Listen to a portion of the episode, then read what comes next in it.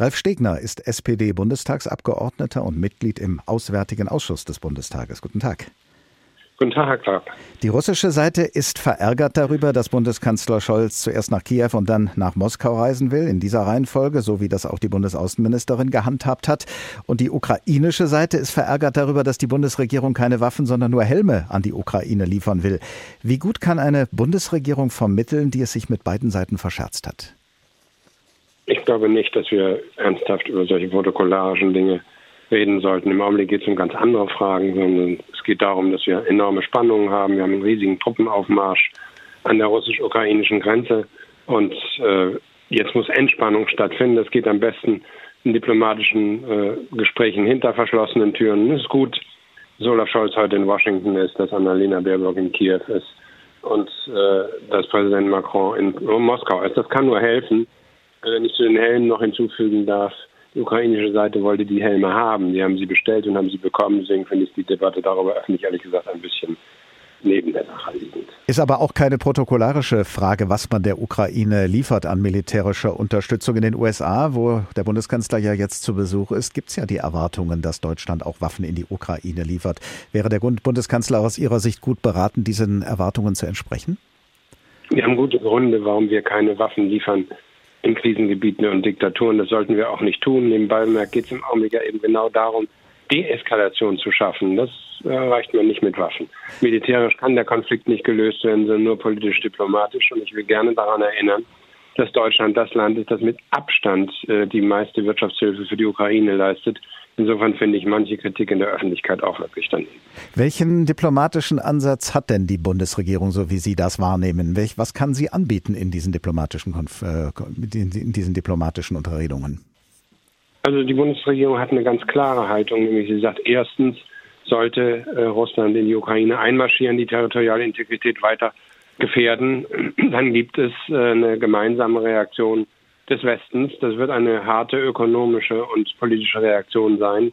Das kann niemand wollen und deswegen ist der zweite Teil der Antwort, äh, dass wir alles, was in unseren Kräften steht, diplomatisch unternehmen, um dafür zu sorgen, dass Entspannung stattfindet. Und es gibt so vieles, worüber man reden kann. Es gibt die Formate, die jetzt Gott sei Dank wieder stattfinden im NATO-Russland-Rat, im Normandie-Format.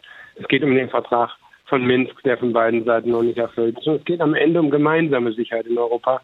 Ähm, Präsident Macron hat heute gesagt, und ich finde, da hat er recht, denn Russen geht es gar nicht so sehr um die Ukraine, sondern es geht ihnen um ihre Beziehungen äh, zu äh, Europa und zur NATO. Und da muss man über gemeinsame Sicherheitsfragen auch reden und das geschieht. Die Opposition in Deutschland sagt, die Bundesregierung setze auf Diplomatie, habe aber keine Druckmittel und deshalb laufe ihr diplomatischer Ansatz ins Leere. Hat die Opposition wichtige Druckmittel übersehen? Nein, ich glaube, äh, starke Worte aus bequemen Polstersesseln ist äh, das ist immer sehr leicht.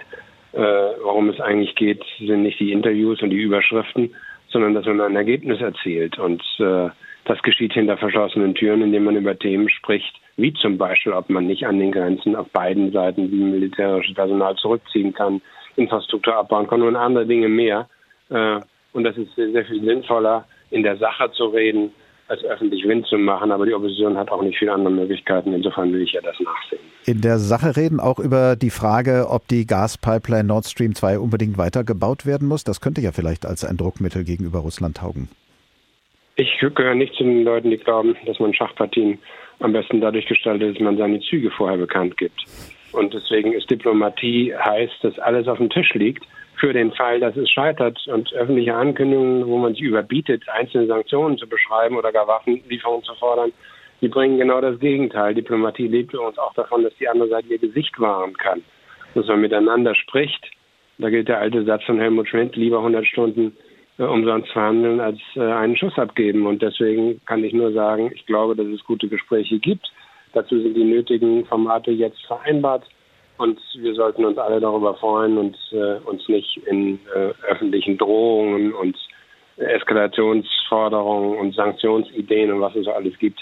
Äh, das ist, glaube ich, nicht besonders professionell und deswegen tut es die Bundesregierung. Wobei ja solche äh, Drohungen oder Ankündigungen durchaus auf den Tisch liegen. Wladimir Putin, der russische Präsident, sagt immer wieder, die Aufnahme, eine Aufnahme der Ukraine in die NATO werde Russland nicht widerstandslos hinnehmen.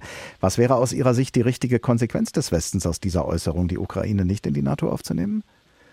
Naja, wir haben doch die Situation, dass auf der einen Seite äh, natürlich das Selbstbestimmungsrecht der Völker steht. Und man kann nicht äh, sagen, dieser Staat oder jener Staat darf nicht selbst entscheiden, welchem Bündnis er beitreten will. Auf der anderen Seite äh, muss, muss das Bündnis ja diesen Staat auch aufnehmen. Und äh, dafür gibt es verschiedene Kriterien, die sind alle nicht erfüllt bei der Ukraine. Deswegen sehe ich überhaupt nicht, dass das in irgendeiner Weise ansteht, dass die Ukraine NATO-Mitglied werden könnte. Und man muss die russische Position ja nicht teilen.